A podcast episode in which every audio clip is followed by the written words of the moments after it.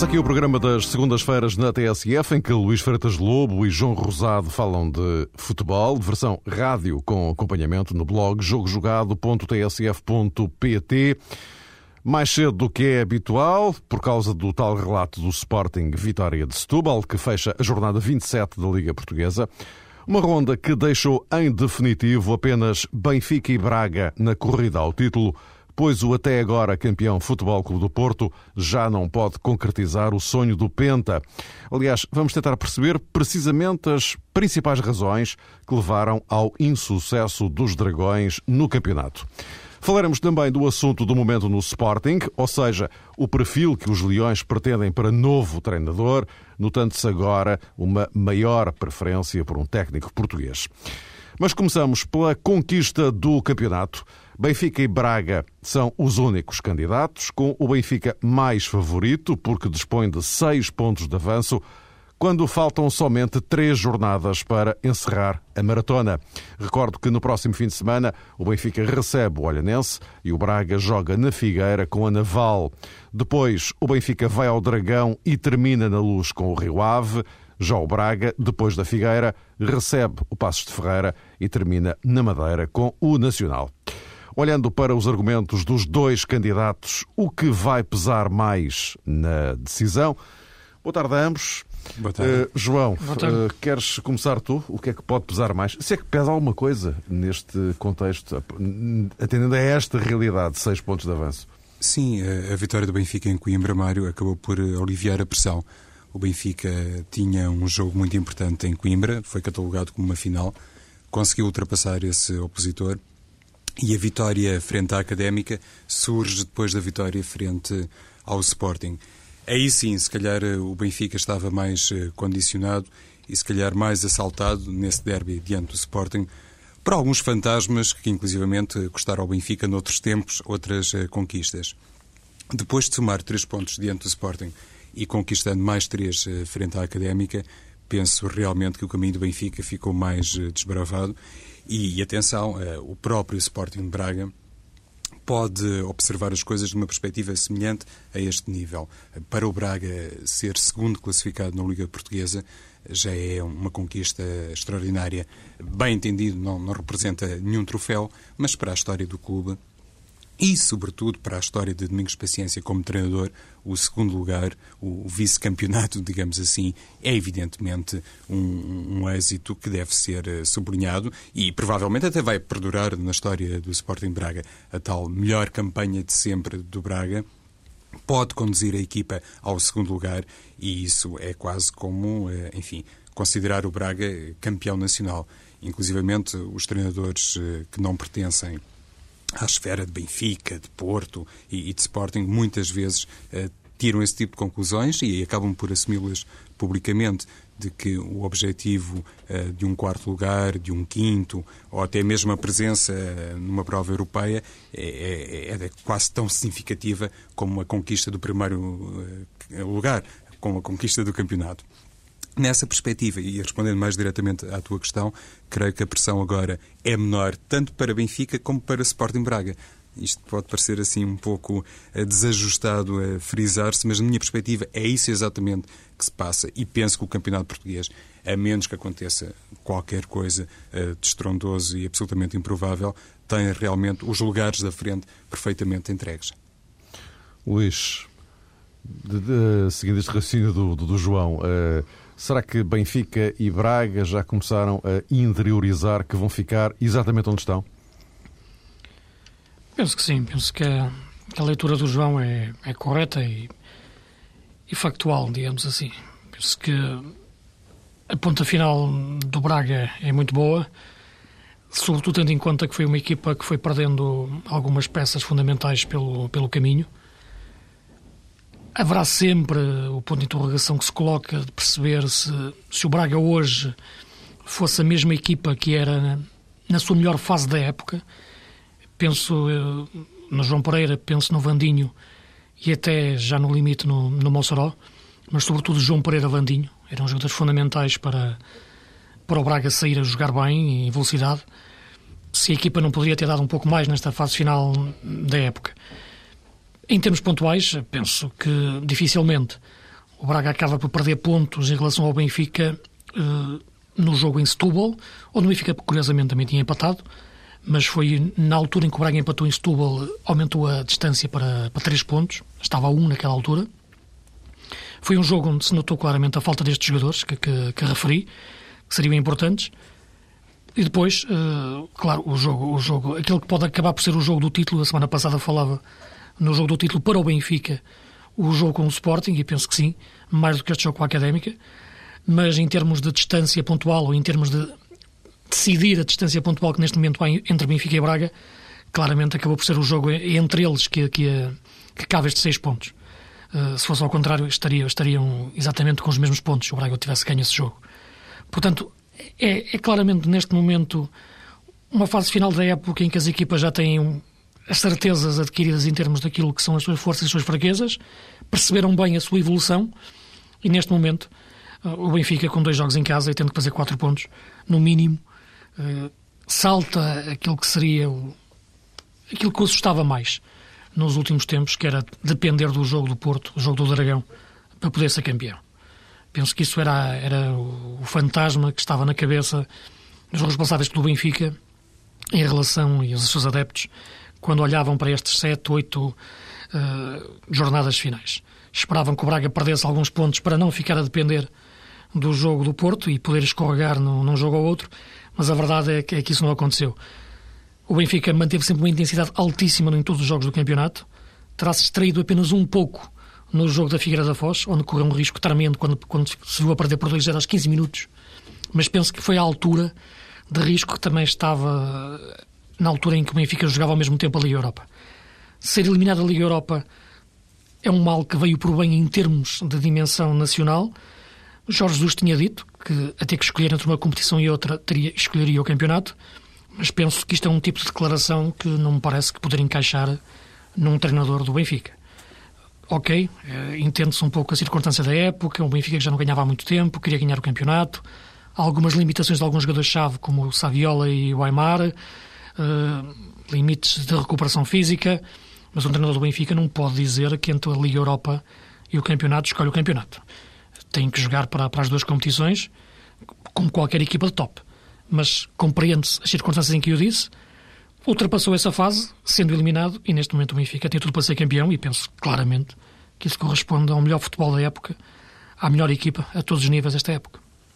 E, se calhar hum, até podemos eh, projetar as coisas para 2010, 2011 numa perspectiva diferente, ou seja, o, o grande desafio que se coloca neste momento às principais equipas do Campeonato Português é perceber se para o próximo ano, na próxima temporada, este Sporting Braga continuará tão ou mais ambicioso. Se, por exemplo, o Domingos Paciência continuará ao serviço do Sporting Braga e se aquela questão do plantel que foi sublinhada pelo Luís, quando mencionou as saídas de João Pereira, a saída de João Pereira e depois os casos disciplinares em torno de Vandinho e também de Mossoró, que acabou mais tarde por uh, se magoar, se tudo isso vai ser equacionado por António Salvador, o presidente do clube, e se o Braga da próxima temporada desejará, mais do que nunca, intrometer-se na luta pelo título. Isso é naturalmente, uh, num primeiro momento, uma questão interna, que diz respeito ao orçamento do Sporting Braga, às condições financeiras uh, do Sporting Braga, eventualmente à presença uh, na Liga Exatamente. dos Campeões, não é, Luís, na próxima Esse temporada. Esse ponto é fundamental.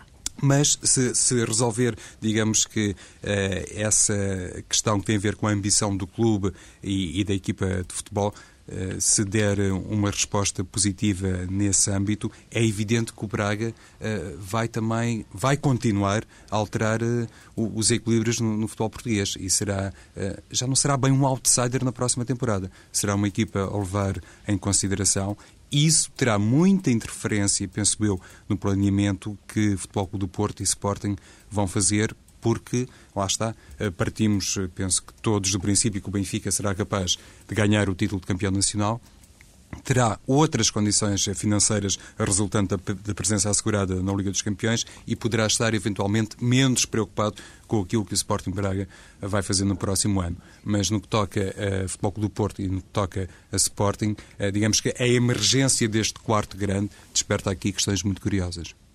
Sim, porque o aspecto do Braga, penso que estavas a referir isso em relação à Liga dos Campeões, já nem é tanto a questão de ficar este ano em segundo lugar, que está perfeitamente ao alcance do Braga, mas vai jogar uma pré-eliminatória da, da Liga dos Campeões, não é? Portanto, uhum. não, sendo, não sendo em princípio, penso eu, cabeça de série, uh, e para além disso, depois tem o play-off, não é? Portanto, e vimos este ano o que aconteceu ao Sporting jogando com, com, a, com a Fiorentina, e portanto o Braga vai encontrar um adversário da mesma, da mesma valia.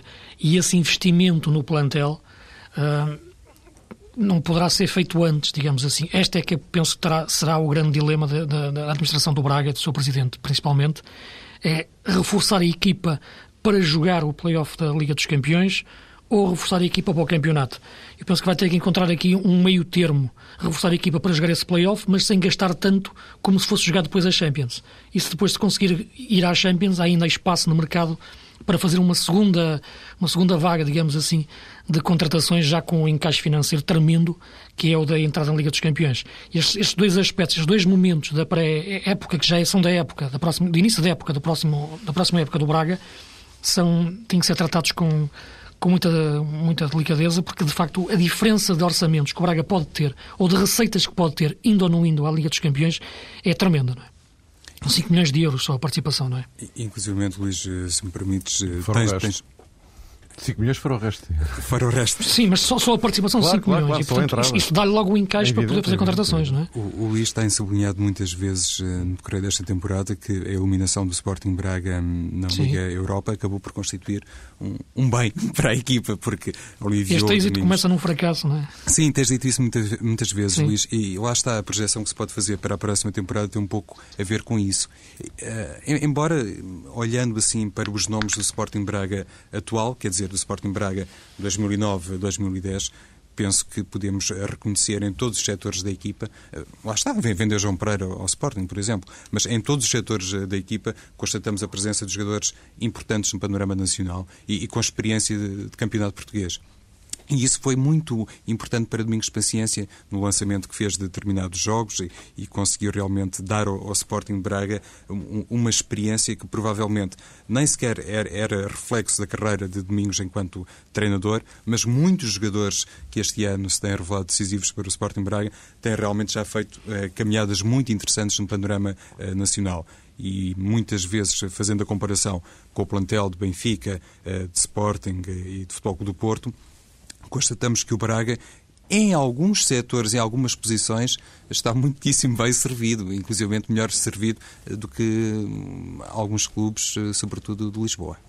Já agora aproveitava a, deixa para uh, focar também a questão no, no, no, Benfica. Já que vocês estavam, enfim, a dissecar uh, o, que pode ser o Braga na próxima temporada em função da sua participação europeia, Liga dos Campeões ou Liga Europa, porque falhando a Champions, pode ser deslocado para, para a Liga Europa. No caso concreto do, do Benfica, confirmando-se como, como campeão, entrada direta na Champions, eh, há jogadores, eh, Luís, que poderão não ficar na luz. Di Maria é um seríssimo candidato a sair, por exemplo. É? Sim, claramente. Isso, isso David Luiz, outro. O David Luiz, sim. Sobretudo David Luiz e Di Maria parecem ser os jogadores que, que terão mais, mais mercado, ou pelo menos valores irrecusáveis. Cardoso ou eventualmente Saviola serão, serão outros, outras questões. Agora, é evidente que, como eu referi, o Benfica não conseguiu esta época, com o plantel que tinha, eh, conciliar a Liga Europa e, e, e campeonato. Isto já nem, nem somos nós a comentar, foi o próprio treinador que assumiu que não, não teria que escolher entre um e outro. Aliás, Porto e Benfica este ano acabaram-se de despedir da, Liga Europa, um da Liga Europa do da Champions, com dois resultados de, de pôr um pouco os cabelos em pé ao futebol português. 5-0 do Arsenal, 4-1 do Liverpool. Deve-nos fazer pensar um pouco daquilo que é a dimensão e o ritmo do futebol nacional, jogado em Portugal, e aquilo que eu gosto de chamar de ritmo internacional. A dimensão internacional, a velocidade internacional é outra e quando os nossos clubes, os jogadores habituados a jogar em Portugal dos nossos clubes, são habituados a jogar nessa eh, velocidade superior, segundas e terceiras velocidades, o ritmo internacional eh, raramente o conseguem acompanhar da, da, da, melhor forma.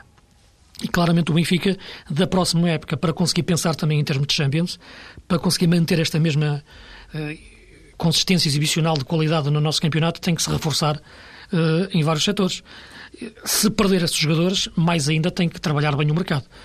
Desde logo, eu penso, penso que o Benfica tem que trabalhar um pouco em termos de laterais, perceber melhor o que quer fazer a, a, aos seus laterais. Não é que o Maxi Pereira e o Fábio Coentrão não sejam bons laterais, mas não são bons defesas laterais. Eu bato sempre nesta tecla e, e, o, e o Jesus também a reconheceu na, na, opção que tomou em Liverpool. E é a tal dimensão internacional que nós não temos aqui em, em Portugal. Mas é exigente para o Benfica ter essa, essa capacidade. Outro problema, claramente, tem a ver com o avançado, o segundo avançado, sem Saviola, perceber que tipo de avançado o Benfica, o Benfica quer. Veldan dá um tipo de dinâmica diferente, mas parece-me um jogador que poderia ter jogado muitas mais vezes uh, esta época. Aymar é um belíssimo jogador, mas é um jogador limitado do ponto de vista físico, de intensidade de jogar muitas vezes, e com Champions e campeonato mais isso será exigente. Portanto, é uma construção de plantel eh, uma reformulação do, do, plantel, digamos assim, que também terá, sido, terá que ser feita com, com muito cuidado, sobretudo se saírem, como referiste, estes dois jogadores, ou como parece inevitável, David Luiz e, e Di Maria. No, no, futebol português existe muitas vezes uma ambição eh, descontrolada por parte dos adeptos que têm a noção que as equipas são sempre capazes de competir à escala internacional ao mais alto nível.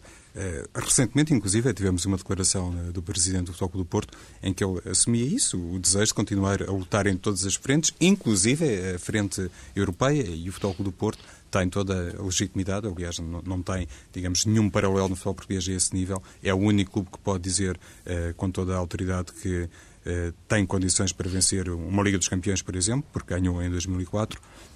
Mas é essa realidade, essa, hum, eh, digamos que, noção de que as coisas se podem compor minimamente em termos europeus, às vezes não, é eh, paralela à tal ambição desenfreada dos adeptos. Existe ali uma distância muito grande. E também, mais ou menos recentemente, o próprio presidente do Benfica eh, assumiu que o objetivo real para a equipa no que toca a uma Liga dos Campeões, penso que já na altura se referia à Liga dos Campeões, era chegar aos oitavos de final, eventualmente aos quartos eh, de final. Eh, não tinha o presidente, ou não tem o presidente do Benfica, a noção de que o plantel ou o clube ou o futebol português eh, eh, tem condições para hum, fomentar um grande candidato à vitória, eh, neste caso na Liga dos Campeões. Essa questão deve ser sublinhada porque os clubes nacionais muitas vezes tendem a repetir os exemplos uns dos outros. O, Futebol do Porto tem sido confrontado nos últimos anos com venda de jogadores muito importantes. E isso, à escala nacional, tem permitido à equipa manter, eh, digamos que, um currículo vencedor. O Futebol do Porto não será campeão este ano. Ontem todos nós ficámos a saber matematicamente que não será possível, mas tem sido claramente o clube mais ganhador em Portugal, mesmo perdendo jogadores importantes. Perdendo, como quem diz, há um retorno financeiro uh, bastante assinalável. Se calhar o Benfica uh, uh, cairá na tentação de repetir um bocadinho esse percurso e essa filosofia do Futebol do Porto porque julgo eu que o Benfica resolveu esta temporada, para não ir um pouco mais longe, se calhar até resolveu há mais tempo, mas penso que esta uh, temporada isso acabou por ser uh, mais uh, detetável, uma questão que não estava nem de perto nem de longe bem resolvida no clube. Tinha a ver com a estrutura do futebol, com, com a retaguarda, aquilo que sempre existiu no, no Futebol Clube do Porto e permitiu ao Futebol Clube do Porto uh, ultrapassar, repito, à escala nacional, determinado tipo de contingências. O Benfica provavelmente uh, tentará ir pelo mesmo caminho. Sim, senhor, vender determinadas unidades. Há pouco o Mário Luís falava do David Luís, do Cardoso e também do, do Di Maria, até porque vai existir uma fase final do, de um campeonato do mundo. É natural que essa montra sirva para valorizar mais determinados ativos, mas mesmo perdendo determinadas figuras, como tem tal estrutura para o futebol montada, se calhar o Benfica pode continuar a ganhar no panorama nacional. Internacionalmente já é outra conversa. Sim, já é outro filme. Bom, vamos ter que avançar. O Futebol Clube do Porto, como aqui foi sublinhado, eh, ponto final na luta pelo título desta temporada. Explicações para uma época que, do ponto de vista do eh, campeonato, não funcionou. Não fomos tão competentes como nos últimos anos. Recordo que nos últimos anos o Futebol do Porto foi sempre campeão a, a, a seis jornadas do fim e, e, três e quatro jornadas do fim. Desta vez não, não, não foi assim. A partir do momento em que passámos a depender de, de, dos adversários e não de nós, eh, ficámos numa situação de maior dificuldade. Mas creio que aquilo que temos vindo a fazer e aquilo que vamos fazer até ao fim entronca naquilo que sempre disse: o Porto vai ter que continuar a ganhar os seus jogos. Temos mais três jogos do campeonato e um jogo e a final da taça e vamos querer ganhá-los todos. Luís, agora começo por ti. Uh o, o Porto não foi tão competente quanto, portanto. Agora, uh, seguindo esta linha de raciocínio, o que é que o Josualdo Ferreira quer dizer com isto? Ah, penso que, em primeiro lugar, fica-lhe bem começar a, a explicação porque é que o Porto não foi campeão, reconhecendo as limitações, ou pelo menos os erros, ou, ou não ter sido tão competente e as, e as incompetências, digamos assim, da equipa uh, e dele próprio, como é, como é evidente, porque utilizou. Nós não, não fomos competentes, colocou-se também na mesma linha dos jogadores, e isso penso que é, que é um bom princípio, e não encontrar explicações na, em, em fantasmas fora, fora do relevado. Penso que o problema do Porto, independentemente das questões de, que podem ser colocadas, e o Braga se calhar até tem mais a razão de queixa do que, do que o Foco do Porto, porque continua sem o Vandinho até agora, mas a verdade é que, é que me parece fundamental uh, assinalar que a questão do Porto é um problema que, que, dentro do relevado e não fora do relevado. A equipa começou a época com muitos problemas por, uh, por resolver, não os conseguiu resolver uh, logo no início, pelo contrário, sentiu que eles eram maiores do que, do que pensava. Desde logo, a saída dos jogadores-chave como o Lúcio, como o Lisandro e o próprio Sissoko eram jogadores fundamentais para a forma de jogar do Porto, para as rotinas adquiridas. Os jogadores que entraram não, não tiveram a mesma, o mesmo rendimento. O próprio Falcão, embora seja um excelente goleador, não é tão jogador como o Lisandro para permitir que os jogadores que jogam ao lado dele acompanhem o movimento ofensivo, como a época passada conseguiam fazer com trocas posicionais. O grande problema, no entanto, colocou-se no meio-campo. Bellucci não foi nem de perto nem de longe, como não poderia ser um substituto de, de Lúcio. Valéria e Prediguet foram apostas uh, falhadas. Valera, uh, perdão, Varela foi uma, uma boa contratação, mas necessitava de outro contexto dentro da equipa para poder render. Aliás, penso que deu mais à equipa do que se pensaria uh, no início. Mas estes problemas é que eu penso que foram os fundamentais para, para o Porto não render. Problemas táticos, problemas de, de equipa, de relevado.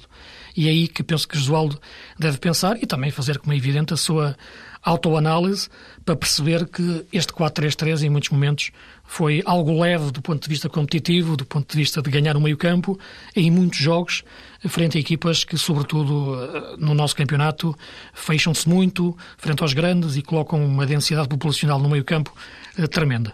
Nisso o Benfica foi mais inteligente, a dimensão do seu 4-1-3-2, com quatro homens no meio-campo, com capacidade para, para subirem, para atacarem, disfarçados de extremos, foi mais competente a todos os níveis do que as competências do Porto. Do Porto.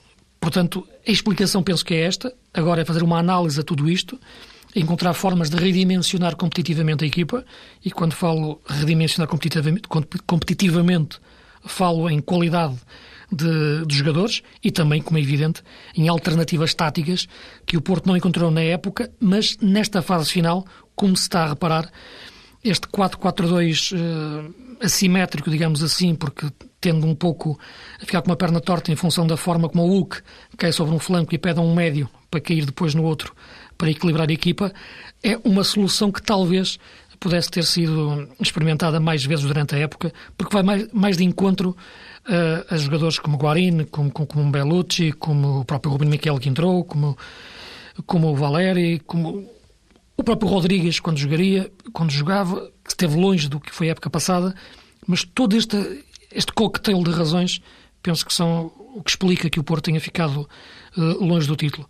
Não quero fugir à questão de, da ausência do Hulk, como é evidente que seria importante, na minha, na minha opinião, para o Porto não jogar melhor, mas ter melhores jogadas individuais ao longo do jogo, melhores jogadas, que poderiam dar mais pontos, mas não lhe dariam, claramente, como se está a ver, melhor qualidade de jogo. Essa resultou da, da diferença tática e de o melhor encaixe naquilo que são as características dos jogadores.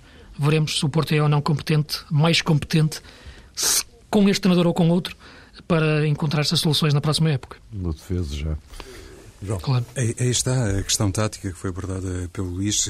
Este 4-3-3 do Futebol do Porto foi sempre, ou quase sempre, usado por Jesualdo Ferreira, creio, com raríssimas exceções, e mesmo em contexto internacional, a maior parte delas, eh, se não estou em erro. Mas, claramente, no início da temporada, todos nós ficámos com a ideia que Bellucci dificilmente poderia ser bem explorado nestas uh, circunstâncias com este desenho tático. Por isso falámos aqui em inúmeras oportunidades na possibilidade do Futebol do Porto poder evoluir mais cedo, naturalmente, para um 4-4-2, onde Belucci se sentisse mais desconfortável. É, é uma questão, eu diria, quase eterna no futebol, saber se os jogadores fazem ou não o sistema. Se calhar para um, um treinador é um bocadinho complicado assumir isto, ou, ou nem tanto.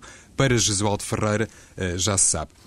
O 4-3-3 é de facto o sistema predileto, mas esta temporada o Futebol do Porto tinha jogadores com um perfil, como se está a ver agora, mais indicado para outro tipo de uh, sistema, para outro tipo de tática e eventualmente também para outras uh, questões uh, de âmbito estratégico. O, o Luís também tocou nesse aspecto e, e eu estou inteiramente de acordo. Quando Jesualdo diz não fomos tão competentes, também uh, reconhecerá, diria, uh, numa segunda instância, que os outros foram muito mais competentes. E, essa é a questão central. O Benfica este ano apresentou outra competência a todos os níveis, uh, dentro e fora das quatro linhas.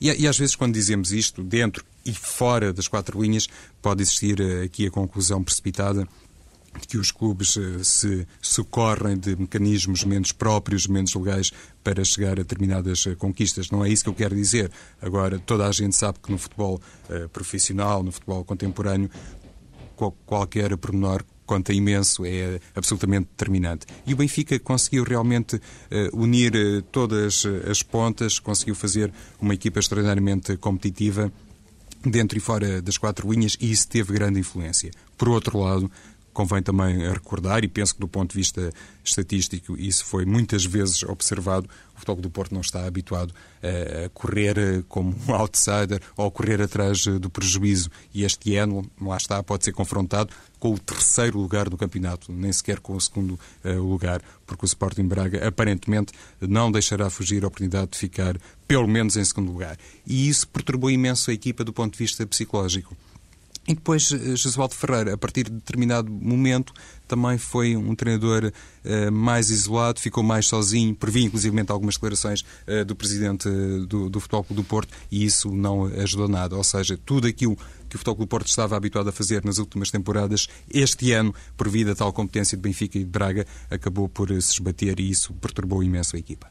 Ora, nós estamos nos últimos três minutos, mas eu não queria deixar fugir a questão do novo treinador do Sporting.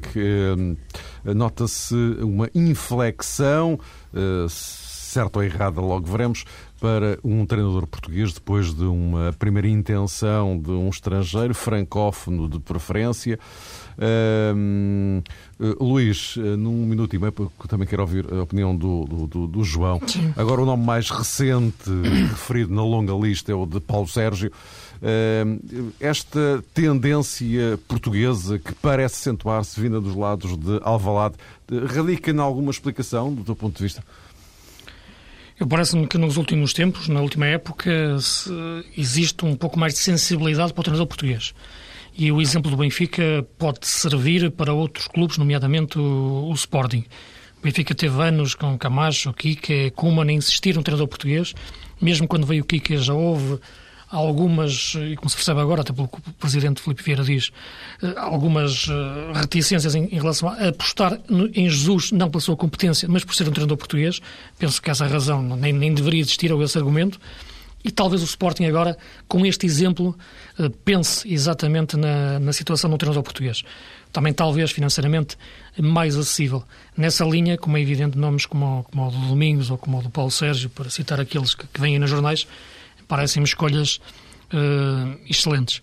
Uh, claramente, a questão do Paulo Sérgio é um treinador que, em extensão, está a fazer um excelente trabalho no Guimarães, um trabalho muito difícil num clube muito difícil, e seria, na minha opinião, um treinador com excelentes que, que capacidades para pegar num projeto como o do Sporting.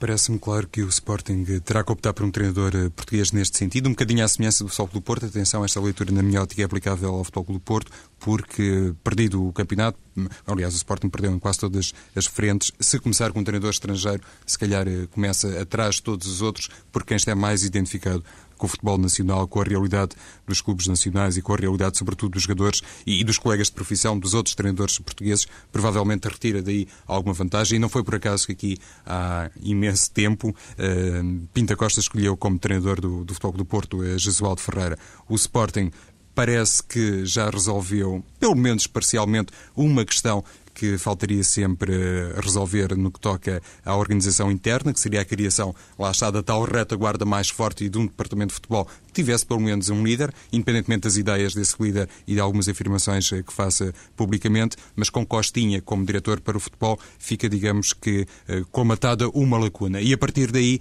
se calhar, ficam criadas as condições, de facto, para o Sporting contratar um treinador português, porque noutros tempos, no futebol nacional, existia essa convicção que um treinador português não tinha autoridade, não era capaz de se impor com tanta facilidade. Isso, na minha ótica, tinha muito a ver com a ausência de estrutura e não era por acaso que o Futebol do Porto, a esse nível, também funcionava como um exemplo isolado.